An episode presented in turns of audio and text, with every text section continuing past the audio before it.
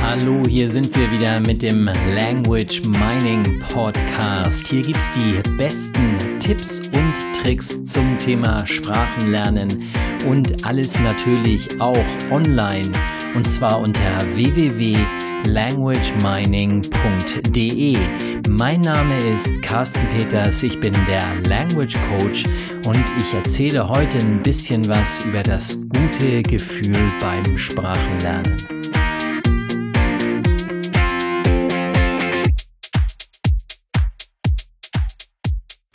Ja, genau so ist das. Beim Sprachenlernen sollte man immer ein gutes Gefühl haben und wenn dieses Gefühl nicht da ist, wenn dieses Gefühl äh, einfach nicht positiv ist, wenn man keinen Spaß an der Sache hat, dann sollte man es besser lassen. Ja, ist es nicht immer so, dass man äh, alles, was man mit Freude macht, mit Motivation macht, wo man mit vollem Elan dabei ist, das macht man dann auch meistens gut. Äh, die, die Menge der Energie, die man reinsteckt, die ist einfach unheimlich wichtig und das ist beim Sprachenlernen nichts anders. Letztendlich, und wir haben ja fünf Sinne. Wir haben fünf Sinne, wir haben das, äh, also den Sehsinn, wir haben den Hörsinn, wir haben das Gefühl und äh, ja, wir haben auch noch den Riechsinn und wir haben auch noch den Geschmackssinn. Diese fünf Sinne sind natürlich beim Sprachenlernen wichtig und trotzdem ist es nur ein einziger Sinn, ein Sinn, der wirklich wichtig ist und das ist das Gefühl. Es ist wirklich so, dass ich immer, wenn ich spreche, wenn ich mir, wenn ich Dinge sagen möchte und an diese Dinge rankommen möchte, auch Grammatik, es geht auch um Grammatik, grammatikalische Regeln, all diese Dinge, die ich verinnerlicht habe. Und dabei gehen wir jetzt mal wirklich von jemandem aus, der die Sprache bereits kann. Also dieser jemand spricht diese Sprache wirklich toll oder eben auch ein Muttersprachler. Und da muss natürlich das Gehirn in Sekunden schnelle Entscheidungen treffen, wie welches Wort benutzt wird, welche Satzstellung ich benutze, weil ich ja so viele Dinge zur Auswahl habe. Es geht natürlich nicht darum, wie zum Beispiel in einer Fremdsprache, die ich nicht so gut kann, wo ich eben nur diese 10, 20, 30, vielleicht auch 100 Wörter kann und drei, vier, fünf Standardsätze, äh, nicht alle Satzstellungen kenne und so weiter. Das ist natürlich eine ganz andere Schiene. Es geht hierbei wirklich um die Menschen, die die, die Sprache schon richtig gut können und das Gefühl ist das, was mir sagt, nehme ich das eine oder nehme ich das andere. Jetzt ist es natürlich völlig nachvollziehbar, dass ich natürlich beim Lernen schon mal ein gutes Gefühl haben sollte, damit sich die Sprache auch mit eben diesem guten Gefühl verankert. Es gibt Studien, die nachweisen, dass wenn jemand nicht gut drauf ist, dann lernt er auch nicht. Dazu braucht man, glaube ich, gar keine Studie erst lange herzuholen, sondern das ist so ein bisschen gesunder Menschenverstand. Wenn ich keinen Spaß an etwas habe, dann sollte ich es doch besser lassen. Und so ähnlich ist es beim, beim Sprachenlernen auch. Und jetzt stellt sich natürlich die Frage, woher bekomme ich das gute Gefühl beim Sprachenlernen? Also ich bin da immer recht einfach gestrickt. Ich sage, wenn das gute Gefühl nicht da ist, dann lass es einfach und schau, wo du dieses gute Gefühl herbekommst und zwar außerhalb des Sprachenlernens. Ein gutes Gefühl bekommen manche Menschen, indem sie Sport machen, andere Menschen, indem sie erstmal ausruhen oder eine Runde Fahrrad fahren. Bewegung ist meistens eine ganz tolle Sache, denn durch Bewegung kann man ähm, einfach die, die Glückshormone äh, da irgendwo aus sich herauskitzeln. Es gibt allerdings auch viele andere Dinge. Manchmal ist Abwarten ein Thema. Also ich bin einfach jemand, der sagt, wartet, bis dieses Gefühl da ist oder macht aktiv etwas, damit dieses Gefühl irgendwie wieder hervorkommt. Äh, Negatives ist nicht so schön mit dem Sprachenlernen zu verbinden. Wenn ich also mir zum Beispiel vorstelle, dass ich die ganze Zeit da so, ah, jetzt habe ich das schon wieder nicht verstanden, ah, jetzt will ich dies nicht, will ich das nicht und ah, dann macht das Lernen natürlich keinen Spaß. Und was ich mache, ist, ich verankere gleichzeitig diese, dieses Gefühl, dieses negative Gefühl mit dem Sprachenlernen. Das heißt, was ich beim nächsten Mal lernen dann wieder gelernt habe oder was ich, woran ich mich erinnere, ist, dass ich beim letzten Lernen einfach keinen Spaß gehabt habe. Und so kann es natürlich ganz leicht sein, dass ich dann plötzlich überhaupt keine keine Lust mehr am Sprachenlernen habe. Und das Komische ist, ich weiß dann wirklich nicht, wo es herkommt. Ich habe dann überhaupt keinen Plan. Ich weiß einfach nur, es macht mir keinen Spaß. Logisch werde ich das wahrscheinlich auf viele verschiedene Art und Weisen rechtfertigen. Und ja, ich komme einfach nicht voran und lass das Sprachenlernen dann wahrscheinlich bleiben. Und dennoch gibt es eine Möglichkeit, innerhalb des Sprachenlernens das gute Gefühl hervorzubringen.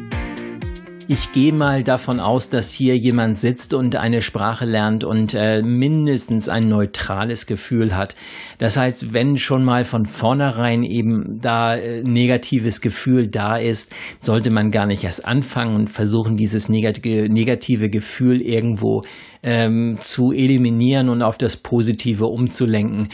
Jetzt geht es aber darum, was ist, wenn ich dann jetzt schon gerade am Lernen bin und äh, ich möchte da nochmal ein positives Gefühl drauflegen. Das heißt, ich habe ein neutrales Gefühl oder ich habe schon mal ein positives Gefühl und möchte das noch positiver machen. Ja, das Einfachste ist natürlich Lachen. Jetzt wird sicherlich der eine oder andere sagen, ja, ja, ganz toll, ich fange einfach beim Lernen an zu lachen. Das ist ja nun ganz besonders witzig. Nein, darum geht's jetzt nicht, äh, obwohl das auch helfen würde. Das ist natürlich auch eine tolle Idee. Was ich allerdings machen kann, ist, ich kann mir all diese Dinge, die ich mir beim Lernen vorstelle, die kann ich mir lustig vorstellen. Zum Beispiel habe ich einen Satz, äh, jemand isst Eiscreme. So, äh, Peter isst ein Eis. Jetzt kann ich mir natürlich ein riesengroßes Eis vorstellen. Ich kann mir vorstellen, dass das runtertropft und dass das witzig ist, wie der sie da mit seiner riesengroßen Zunge auf diesem Eis herumschlappert. Es muss nicht immer eklig sein, es kann natürlich auch lustig werden. Ich kann mir vorstellen, wie dieser Peter natürlich lustig angezogen ist und so weiter. Das heißt, auf diese Art und Weise kann ich, indem ich die Bilder verändere, indem ich mir einfach etwas vorstelle, was witzig ist, kann ich ähm, das gute Gefühl dabei hervorheben. Das gleiche gilt natürlich auch für, ähm, für alle anderen Sinne. Das war jetzt rein visuell. Also ich habe mir jetzt vorgestellt, wie der äh, aussieht, die Art und Weise, wie er es macht. Ich kann natürlich jetzt auch auf den Hörsinn gehen. Ich kann mir natürlich die Art und Weise, wie dieser Satz ausgesprochen wird, Peter isst ein Eis, kann ich mir natürlich vorstellen in, mit einer Chipmunks-Sprache. So, er isst ein Eis. Oder in eine tiefe Stimme, die gar nicht zu dem Peter passt. Er isst ein Eis. Oder irgendetwas, was, was mich zum Lachen bringt. Und äh, dabei sage ich immer, diese Dinge, die mögen jetzt vielleicht albern klingen, weil ich sie spontan erfunden habe. Und die besten Dinger, die besten Veränderungen dieser, dieser Dinge, die ich mir vorstelle, sei es visuell oder sei es irgendwie der Hörsinn oder irgendein anderer Sinn, die besten Sachen sind immer die, die wirklich in meinem eigenen Kopf so absurd sind, dass ich sie niemandem erzählen würde dann sind sie meistens richtig gut und damit bleibt die Sprache dann auch länger drin. Kann man denn mit allen Sinnen arbeiten und kann man mit allen Sinnen etwas lustig machen? Ganz klare Antwort hier, ja, das geht. Also ich wiederhole die Sinne nochmal. Wir hatten ganz kurz eben den Sehsinn angesprochen und natürlich auch den Hörsinn. Das heißt, ich stelle mir eine lustige Stimme vor. Äh, außerdem stelle ich mir das Ganze so vor, wie es für mich witzig ist. Vielleicht ein riesengroßes Eis, ein leckendes Eis, ein kleckerndes Eis, irgendetwas, was hm, der Peter hat eine Mütze auf oder ein T-Shirt an oder irgendwas, was ich ganz witzig finde. Dadurch prägt sich das besser ein. Was ist jetzt mit dem Geschmackssinn und dem äh, Geruchssinn? Ja, auch da kann ich was machen. Gerade bei so Dingen wie Eis äh, geht das natürlich ganz leicht. Ich kann mir den Geschmack vorstellen, kann mir den Geschmack lustig vorstellen. Vielleicht prickelt es auf der Zunge oder so. Ich kann mir auch den, äh, den Geruch vorstellen von diesem Eis. Mit all diesen Dingen kann ich natürlich spielen. Diese beiden Sinne sind nicht immer so gut einsetzbar. Bei Eis mag das jetzt vielleicht Sinn machen, bei anderen Dingen nicht so.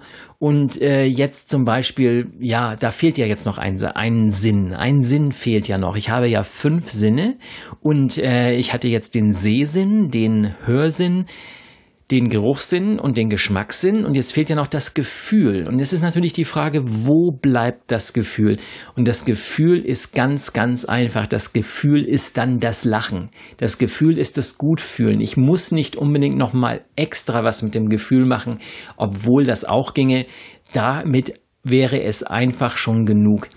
Und wenn ich hier jetzt nochmal einen draufsetzen will, wenn ich sage, okay, das Lachen allein reicht mir nicht, dann kann ich natürlich auch noch was mit dem Gefühl machen. Und hierbei ist natürlich Gefühl und Bewegung ist im Prinzip dasselbe. Ich kann natürlich mir vorstellen, wie ich dieses Eis esse. Ich kann mir vorstellen, wie die Eiswaffel, wie sich die in der Hand anfühlt. Ich kann mir vorstellen, ähm, ja, wie, wie das Eis kalt ist, die Temperatur, dass ich das einfach spüre in, in meiner Hand. Die Bewegung, die ich mit der Zunge mache, um das Eis zu lecken. Natürlich muss ich mir jetzt natürlich vorstellen, wie Peter das macht. Bei einem Satz wie ich esse ein Eis, wäre das natürlich alles ein bisschen einfacher. Also es geht immer wieder darum, die fünf Sinne einzusetzen. Hierbei erstmal ganz allgemein, das Gefühl darf gut sein. Das Gefühl darf von vornherein gut sein. Und wenn das Gefühl auch nur neutral ist, kann ich eben über die Sprache mit den Sinnen nochmal wieder das Gefühl verbessern. Also ich wünsche euch ganz viel und ein ganz tolles Gefühl. Ja, und das war es dann nun auch schon wieder für diese Woche. Das war der Language Mining Podcast. Wir bringen euch ganz, ganz viele Tipps und Tricks, wie ihr besser Sprache lernen könnt, wie die Fremdsprache besser reingeht. Und wir coachen natürlich auch Menschen genau auf diesen Punkt hin. Das heißt, wie können sie in einer kurzen, in einer sehr kurzen Zeit eine Fremdsprache fließend sprechen. Das ist unser Kerngeschäft und dafür sind wir da. Carsten Peters, der Language Coach von der Language Mining Company.